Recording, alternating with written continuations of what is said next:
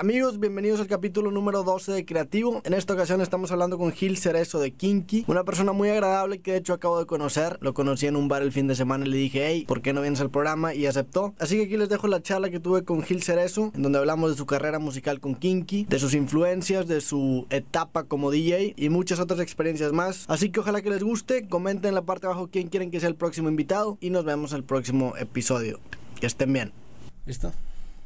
Va. Listos. Gil, bienvenido. Gracias, ¿cómo estás? Muy bien, ¿y tú? ¿Cómo estás? Excelente. Qué, qué, loco que nos acabamos de conocer y ahora estamos en el programa. Es un podcast que se llama Creativo. Es una excusa que tengo para invitar a gente creativa. Este pues tío nos, nos acabamos de conocer. Conocí a tu banda Kinky. La verdad no te reconocí cuando, cuando, te vi, pero pues es una banda que lleva mucho tiempo ya en Monterrey. Y se me hace, ahorita que me estuve sumergiendo un chorro en, en la discografía de la banda, se me hace una banda súper interesante. Más que nada por la mezcla de estilos que tiene, que supongo que ya les han dicho muchísimo. Que es una buena característica de la banda, ¿no? Así es, pues sí, es una banda que pues nace sobre todo de la, de la inquietud de experimentar, ¿no? Es como la primicia y todo es bienvenido, ¿no? Así sea un ritmo, así sea una colaboración, este, cualquier instrumento, entonces no hay una limitante. Eh, siempre vamos mucho por el lado de la electrónica y tiene una línea medio bailable, digamos, pero sí, pero sí se puede, es inclusiva, ¿no? Más que exclusiva. ¿Y cómo, cómo empezó la banda? ¿Empezaron con sesiones de jam o...? No, pues sí, empezamos aquí en Monterrey. Yo conocía a mi guitarrista con el que tenía otra banda. Él ya estaba haciendo cosas con Ulises, que es el tecladista primera vez, ¿no? Que trabajábamos como en base a una computadora. La computadora pues era ya el, el, el cerebro o, o, digamos la caja donde depositamos las ideas. Hoy suena muy normal, ¿no? Pero empezamos en el, por ahí de finales del 99. Este, y pues teníamos una, ¿qué te digo? Una PC gigante en la que pues la mitad de los archivos eh, los teníamos por ahí en, en, también en casa de Ulises, la otra mitad en, en su oficina, porque trabajaba él como, trabajaba en, en, en Hacienda. Entonces en sus ratos libres pues ahí mismo en la compu de, era como su desahogo creativo. Exacto, en la compu de la, de la oficina ahí tenía el Cubase, que en aquel entonces era el programa sí. que usábamos. Y siempre pues era, fue, fue, eso, ¿no? Fue echarle ideas, ideas, ideas. ¿Traían en el, en el 99, traían ustedes una computadora a sus toquines? No, no, no, no. no. Ah, okay. Producíamos ahí las ah, ideas, okay, okay. ¿no? Yo venía de la escuela del rock, donde nos juntábamos cinco, ya sabes, batería, guitarra, bajo, tran, tran, tran, y pues a darle las canciones una y otra vez hasta irlas armando. Esta fue la primera banda que cambiamos como la estructura y la banda eh, se encontraba adentro de la computadora y le íbamos sumando los elementos que, que queríamos, ¿no? Tipo un collage de cuenta. Uh -huh. Sin embargo, sí empezamos haciendo muchas sesiones de jams. Entonces toda la info de la compu la pasábamos a un sampler, que era lo que disparábamos en vivo, y sobre eso ya íbamos llameando guitarras. En, en, aquel entonces ni siquiera era una tornamesa, era un tocadiscos, que no, según nosotros era como una torna, y síntesis y teclados, ¿no? Sí,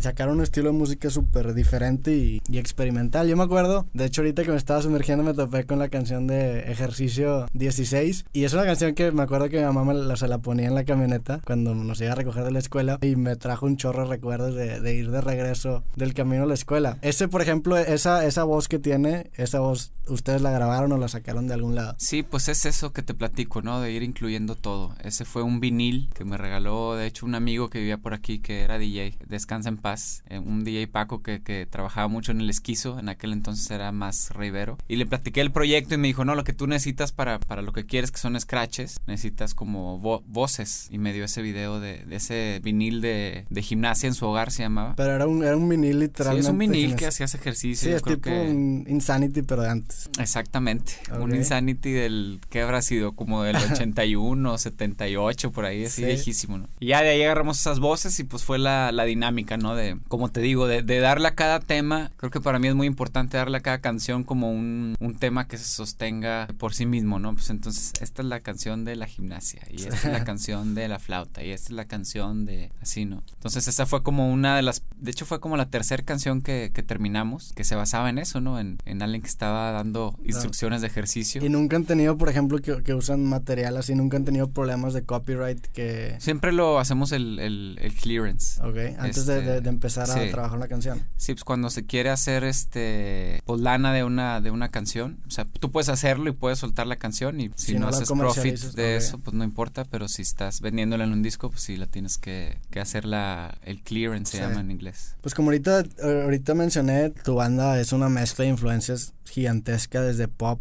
hasta medio punk en, en, algunas letras y tiene mucha mucha electrónica. ¿De dónde surge como que esa mezcla de estilos? ¿Tú qué música escuchas o, por qué? Pues sí, yo escucho mucha electrónica. Es como que lo que más me gusta, electrónica y hip hop. Creo que son como los dos géneros que van pues avanzando, ¿no? Con, conforme a los tiempos. ¿Los más adaptables o qué? No, o sea, yo crecí con mucho rock, en realidad también como te digo, por ahí de mediados de los noventas, existía esa barrera, ¿no? Entre que se escuchaba rock, la electrónica era pues para, para otro formato, ¿no? Otra gente, ¿no? Entonces, poco a poco me fui interesando por la, pues por la amplitud sonora, ¿no? Creo que son, pues son, si lo vemos a grandes rasgos, son géneros que van marcando una época y que van proponiendo cosas, que es como la, la primicia de nosotros, es proponer, no es, no es estancarnos en algo. El rock, pues sí es, como en algún momento fue el jazz, digamos, pues es un género que propuso, que tuvo una identidad propia, que sin duda va a seguir existiendo, ¿no? Pero ya existe como un como una ente, ¿no? Como una reliquia, ya no existe como una propuesta. Es como que de culto ya se está volviendo, ¿no? ¿No Pues más que de culto es eso, ¿no? Es como una una algo que ya está definido. Algo que ya está definido exactamente y ya existe y, como te digo va a existir de aquí a muchos años, ¿no? Sin embargo ya no es el switch que dio, digamos, en, en los 60s o en, o en los 70 ¿no? Donde se rompieron los paradigmas y luego vino quizá el, el hard rock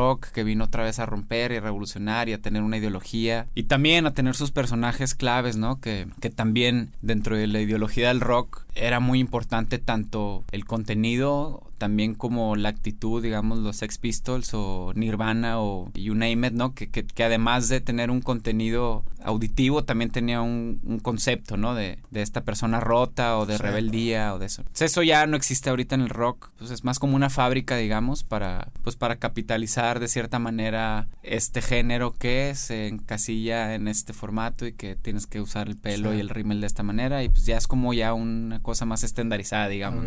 La electrónica, el hip hop siguen todavía evolucionando, tanto sonoramente, todavía los discos siguen teniendo como una progresión que se me hace muy interesante, ¿no? Pues escuchas algún disco de Cañé o incluso hasta de los clásicos como los Chemical Brothers o, la gente que está haciendo cosas hoy en día, ¿no? Como los discos de Flume o de Disclosure, cosas así, que van en una progresiva conforme a los... Como que es una experiencia acumulada tomando en cuenta lo que ya existe, ¿no? Y aparte proponiendo... Sí, claro, claro. O sea, ya es un chavo que tiene una computadora, hace esta música muy fluida, con las herramientas más nuevas que existen en la música, ¿no? ¿Cómo aprendiste tú a, expresarte en la música? ¿Te estudiaste músico? ¿Aprendiste a tocar guitarra? ¿Con clases? Sí, aprendí, o cómo fue? aprendí guitarra primero. Como te digo, yo empecé en bandas de rock. Y de ahí pues me fui inclinando un poco más al, al, software, que es como lo que me llama más la atención ahora. Que como te digo, pues es una caja de Pandora, ¿no? Dentro de un software puedes tocar lo que tú quieras. ¿Pero sabías, o sea, de música de teoría o...? Aprendí, aprendí mucho gracias a, pues a que siempre colaboré con, con músicos muy buenos. Este, desde mi primer banda, pues tuve un, pues, un par de, de, músicos, ¿no? Hay un, guitarrista muy virtuoso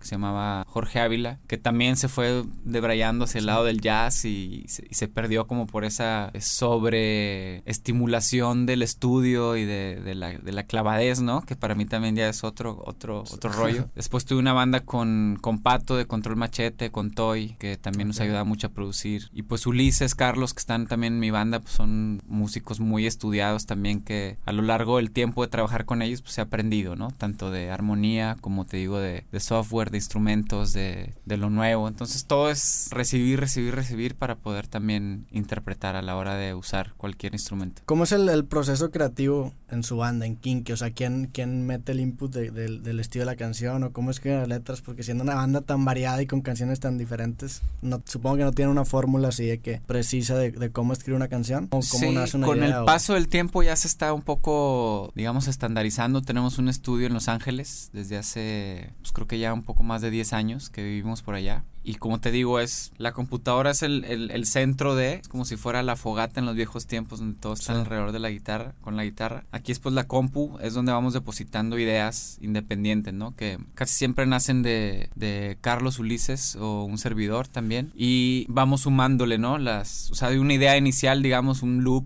una pequeño, un pequeño ritmo, este, una base de bajo, etcétera, y vamos sumándole a lo que pensamos que es pues una buena idea, ¿no? Obviamente pues hay discusiones, hay aciertos y hay desaciertos y, y pero vamos forjando y ya tenemos como una dinámica de trabajo muy pues muy marcada. Arriba de eso pues voy tirando melodías. Muchas veces esas melodías ya las las tengo con letras o ya tengo como ideas de canciones que encajan, ¿no? Con, con el color de la canción, que para mí es muy importante también que pues si habla de una cosa suave y que igual la música vaya en ese tono, ¿no? No no poner algo súper duro con, con un cuento de tú hadas. la música como algo muy visual, ¿no? Sí, siempre, pues también, o sea, yo escribo todas las letras y pues voy buscando eso, ¿no? Que hay una conexión, como te digo, que, que la canción tenga una fuerza en sí que encierre un concepto. Y pues el proceso creativo ya personal es, es siempre estar con los ojos, los oídos, el olfato, con todos los sentidos abiertos. Creo que pues la creatividad no se, no se espera, ¿no?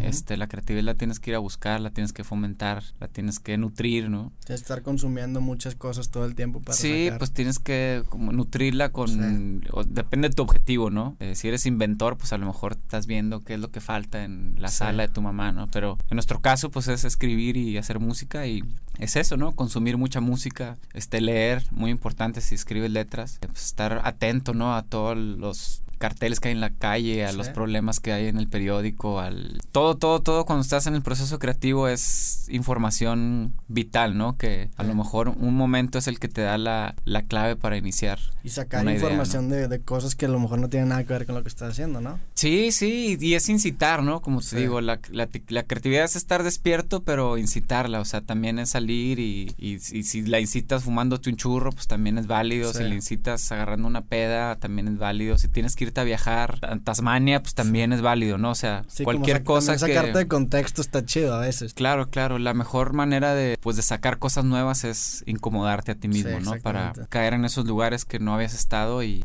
poder sacar información nueva, ¿no? Ok, regresando un poquito a, cuestiones de estudios, ¿tú estudiaste en una carrera y te graduaste algo? Sí, yo soy de Monterrey. En aquel entonces no había un caso de, éxito, ¿no? En, lo que hacía yo como música. Entonces también sí existía como ese, esa obligación, ¿no? esa inseguridad sí. Entonces sí estudié mi carrera de arquitectura. Mi meta cuando empecé a estudiar fue no terminar la carrera, sino que tronar algún proyecto musical para poder salirme de estudiar. Sin embargo, ya justo cuando arrancamos nosotros con el primer disco y empezamos a girar y todo, yo ya estaba en tesis. Entonces ya me la aventé ya, la tesis me la aventé justo ya girando y pues sí, me la, me la peleé un poco ya que pues en los primeros toquines, en las primeras experiencias fuera, ya sabes, todos en el hotel, pues la fiesta. Y, yo en el cuarto de al lado escribiendo la tesis y terminando los planos y la chingada. Pero ¿Y nunca, nunca has ejercido tu carrera? ¿Has hecho algo? He hecho cosas, sí, he hecho cosas y actualmente también ya como que volví a agarrarle el gusto. Pues creo que mi idea principal era hacer las dos, sin embargo, pues tanto una como la otra son muy demandantes y la verdad que disfruto mucho más pues el proceso musical y también la vida musical, ¿no? Lo que, lo que implica ser pues músico de, de, viaje y todas las experiencias, ¿no? Sin embargo, sí, pues hice algunas remodelaciones, diseñé un par de edificios y actualmente ya pues estoy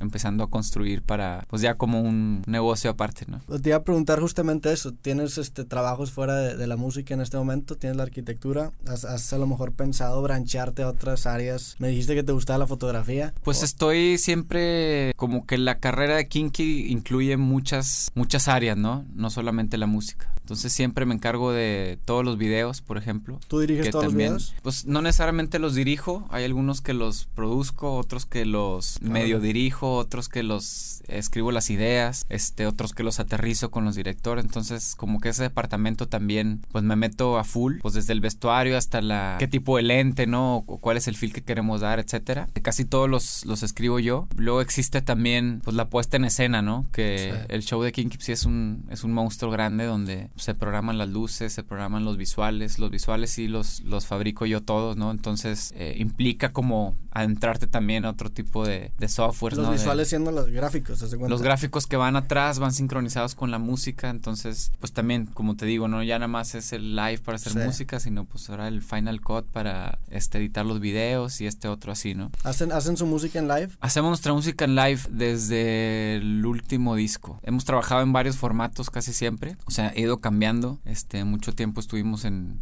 pues en Pro Tools como, Pro Tools como base. el, el grande sigue siendo, ¿no? De los Sí, sí, sí, pero ya live como que ya se lo, Sí, se lo, se comió. O sea, es mucho más práctico para mi punto de ver. El último disco de estudio que sacaron fue el de Sueño de la Máquina. Y luego sacaron en- un Unplugged con, con MTV hace como dos años, ¿no? Así es. ¿Por qué, por qué fue la, la inactividad o, o por, por qué no han, no han sacado un nuevo material? O, Pues por huevones, nada, no te ¿Sí?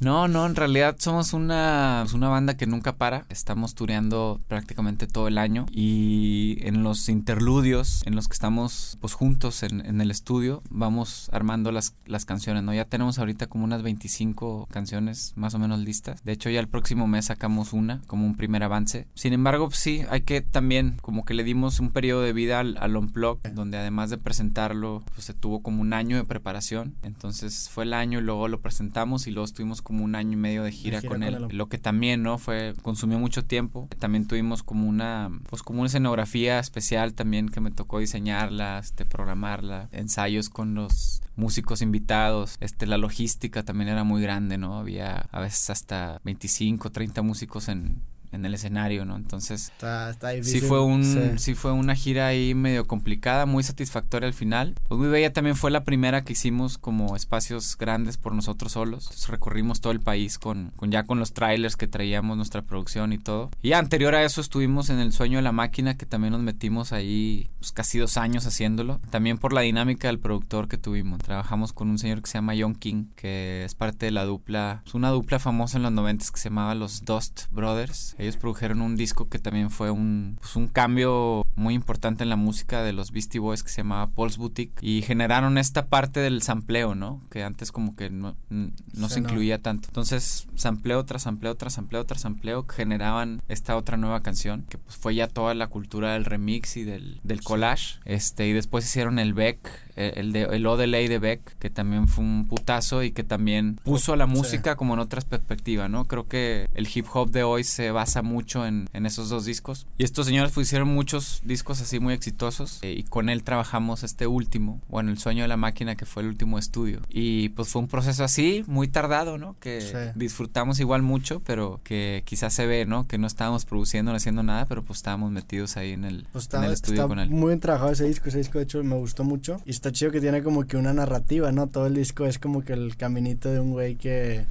Sí, pues justo venía el, el- venía el año 2013, ¿no? Que pues según el calendario maya auguraba que era el fin del mundo y es la narrativa de este personaje que pues que es mucho en primera persona, este mucho me gusta como ver o involucrarme, ¿no? Como como el personaje que va narrando. Te Eh, sí. identificas con el protagonista. Sí, claro, claro. Sí. Entonces es esta historia pues muy común, ¿no? En una noche cualquiera de salir de, de peda, te encuentras con uno, luego el, el, el desamor, luego el nada, termina la noche, se te borra el cassette y la historia termina en que se despierta y al abrir la puerta del hotel pues ya es el, el apocalipsis, ¿no? También esta temática fue muy inspirada en, en la portada, que es este pues, una escena ahí muy caótica de, de un artista que me gusta mucho que se llama Echeverry, se apellida, este Carlitos que vive por allá en Los Ángeles, un loco desquiciado también con, con mucha imaginación que desboca hacia ese lado tétrico y colorido a la vez. Entonces mucho de esta idea fue forjada a lo largo de esos dos años de estar viendo estas imágenes, de estar imaginándome un, un trip así más conceptual, ¿no? ¿Y eres fan del, de los álbums conceptuales? ¿Te gusta escuchar este un disco completo te- o tú eres de, de canciones? Me gustaba.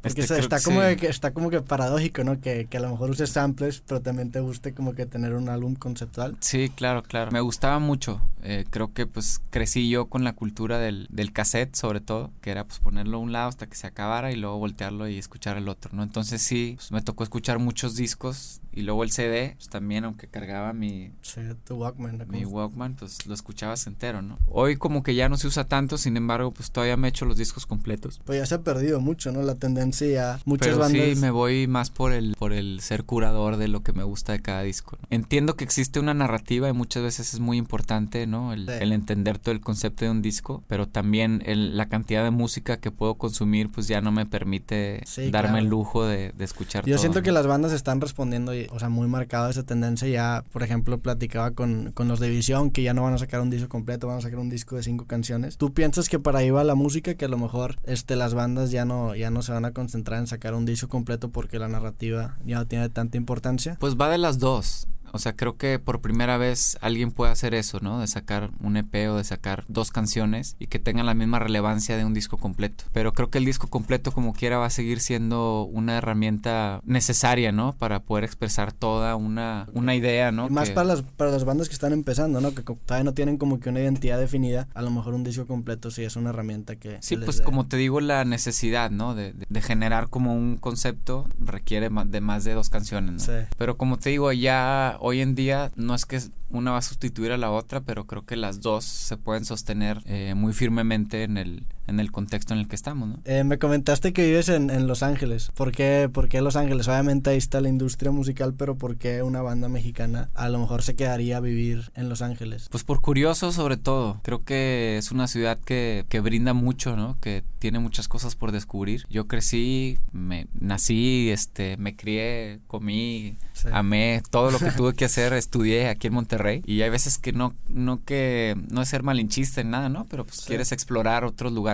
¿A los cuántos años te fuiste para allá? Me fui a los 22, 23 más o menos. Estaba entre México y en, y en Los Ángeles, ¿no? Tenía una novia que estaba en México y nos la pasábamos mitad en DF y mitad en, en Los Ángeles. Luego ya no tuve esa novia y ya me quedé por allá. y creo que es una ciudad que da mucho, obviamente musical, artística, eh, de películas, de todo lo del entretenimiento, pues es casi que uno de los núcleos más importantes en todo el mundo y por ende, pues es más fácil toparte a este productor de los Beastie Boys que topártelo aquí en Monterrey. Entonces, toda esa gama de información más el trabajo que estábamos haciendo en aquel entonces, que iba muy enfocado también a, lo visual, ¿no? Nos invitaron a muchos programas de tele, a musicalizar eh, alguna película, a hacer algún comercial. Todo ese mundo también pues era muy seductor para nosotros. Siempre también fuimos junkies, ¿no? De, de, los instrumentos musicales. Entonces, también por ahí todas las tiendas que había antes, que algunas han desaparecido ahora por el eBay, pues era impresionante, ¿no? Poder ir a ver los sintetizadores viejos y ver las colecciones de guitarras o ver este, hasta lo más nuevo, ¿no? Este, que era muy accesible. Eh, miles de estudios. Y pues en general la vida en, en, Los Ángeles, en California, es muy linda, ¿no? Propositiva. Hay sol si quieres salir a correr al mejor parque del mundo. Hay oscuridad y drogas si quieres meterte en el submundo de, de, downtown, ¿no? Entonces hay de todo y es una, como te digo, es una de las de los núcleos creativos del mundo completo, ¿no? Ustedes con su música como que no tienen muy marcado que, que a lo mejor son una banda que, que, o sea, no cantan exclusivamente en español también combinan con letras en inglés. ¿Ustedes buscan hacer que su música a lo mejor se relacione con, con un público que no necesariamente hable español? O sea, ¿es un esfuerzo consciente o...? Pues es un, yo creo que un resultado de esa dualidad que tenemos nosotros, ¿no? Para mí lo más importante siempre es seguir a las ideas. Este, si una idea se me ocurre en inglés y funcionaba mejor en inglés, pues la dejábamos así, ¿no?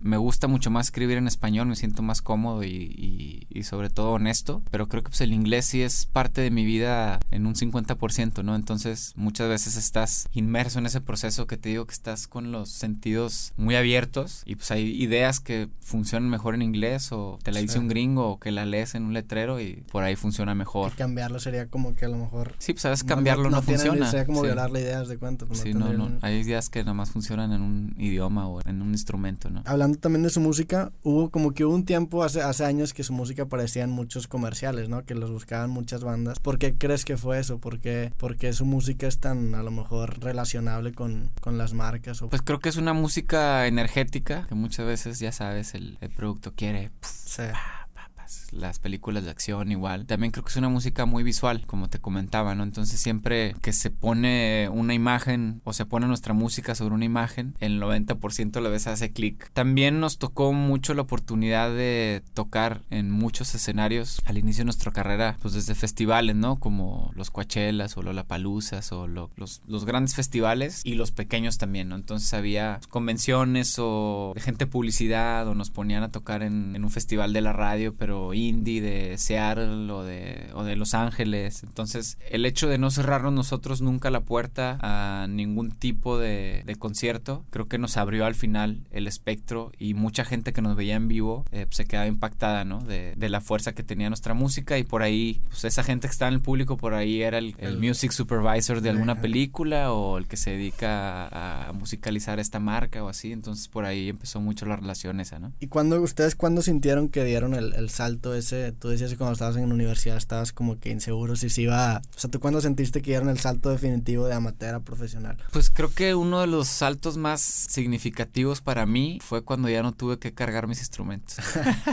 o sea, fue muy visual entonces. Pues sí, fue cuando ya sentí que, ay, no, ya puedo dejar, puedo, empezar a delegar. Que otro güey cargue. Pero sí, bueno, creo que eh, un salto importante es el primer disco, ¿no? O sea, como en aquel tiempo sí, pues es un disco físico, que ya una compañía, digamos, te toma en serio para manufacturar un disco. Después de eso, pues vienen como que los Grammys, este, como los MTVs, como todos los reconocimientos, digamos, pues que son los más grandes de la música. De, validar o que los Como la formalidad es exactamente. Y pues de ahí yo creo que ya es mantenerse, ¿no? También, pues hay llamaradas de petate que, que, se apagan muy pronto. Y creo que lo nuestro pues ha sido siempre una subida lenta pero constante, ¿no? También he visto que tienes ahorita, o has tenido por mucho tiempo un proyecto de DJ. ¿Lo combinas con la música que haces con Kinky o usas la misma música o, de qué es tu show? Sí, pues es más que un show. Inició como una excusa para alargar la fiesta, ¿no? La primera vez que lo hice me invitó pues, una chica en Argentina. Estábamos en, de gira por Sudamérica y, y teniendo yo la tornamesa en el escenario, pues, ya empecé a coleccionar viniles también, ¿no? Entonces me, me, dijo que si no quería tocar en un clubcito y le dije, va, pues ¿por qué no? Como que siempre ha tenido la inquietud, ¿no? Pero esto ya fue hace 12 años y el clubcito resulta que era pues, es un club que se llama Niceto, que hace una fiesta que se llama Club 69, que es una locura y el clubcito era como de mil personas, ¿no?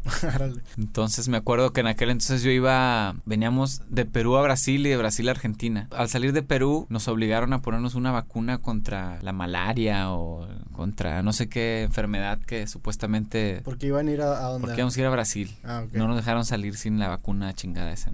la vacuna fue tirando a cada uno de nosotros con fiebre y malestar, etcétera. Y ahí me pegó hasta el final, justo el día que me tocaba hacer el día y chingada. te, te, enfermaste. Sí, entonces ya me eché unos tempras, me fui al club, estuve tocando ahí como dos horas. Me hizo el paro también un amigo ahí que se llama Zucker, muy querido de allá. Pues junto con él pasé la noche, terminé y empecé otra vez a, a delirar. y ya de ahí me fui al, al hotel y esa fue la primera vez que hice DJ y a pesar de todo pues fue una super experiencia, ¿no? Que decidí empezar a repetir. Siempre en el formato de la informalidad, ¿no? O sea, te invitan, tú no haces una gira. Sí, no, pues ya ahorita es como un estándar, pero en aquel entonces no, no existía tanto la cultura del DJ como, como show, ¿no? Pues era más para ir a un club o fui haciéndolo, haciéndolo, haciéndolo, haciéndolo hasta que pues me, pues me convertí en, en alguien que lo hace decente, yo creo. y de ahí ya pues empezó, como te digo, esta otra contracara de que además de ser un, amenizador, pues ya existe el formato de que es un stage y te ponen arriba y tocas ante cinco mil personas, ¿no? es interesante, a mí me gusta y me encanta la música electrónica, como te digo. Entonces voy combinando y soy muy variante, ¿no? Si me toca en un barecito, toco una cosa. Si estoy en un club de rock, toco otra cosa. A donde estés. Ajá, no tengo como un, un show, entre comillas, digamos, ¿no? Y bueno, ya como última parte de este programa tenemos una dinámica en la que el, el invitado recomienda dos piezas de arte. Pueden ser discos, pueden ser libros, pueden ser lo que tú quieras y que obviamente que te hayan inspirado y, explicar por qué. Pues les recomiendo una, este, una artista que se llama Pilar Z, que la pueden encontrar ahí en Instagram. Esta chica está generando, como la conocí fue por, por, por portadas de techno, de un, un DJ que se llama Jimmy Edgar. Ella diseñó las portadas. Ella diseñó las portadas. Después diseñó como lo de Coldplay, que fue ya como muy grande, ¿no? Pero su estética sigue siendo muy particular, basada como en la, como en esa imagen muy clean de los ochentas, muy pop, pero a la vez como un tanto, no sé, como esa sensualidad medio de robots en esa onda. Está padre. Y otra de mis obras, una obra de arte así que me guste mucho, pues creo que mi película favorita es Pulp Fiction. Sigue siendo esas que me la topo en la tele y, y me la echo completa como quiera.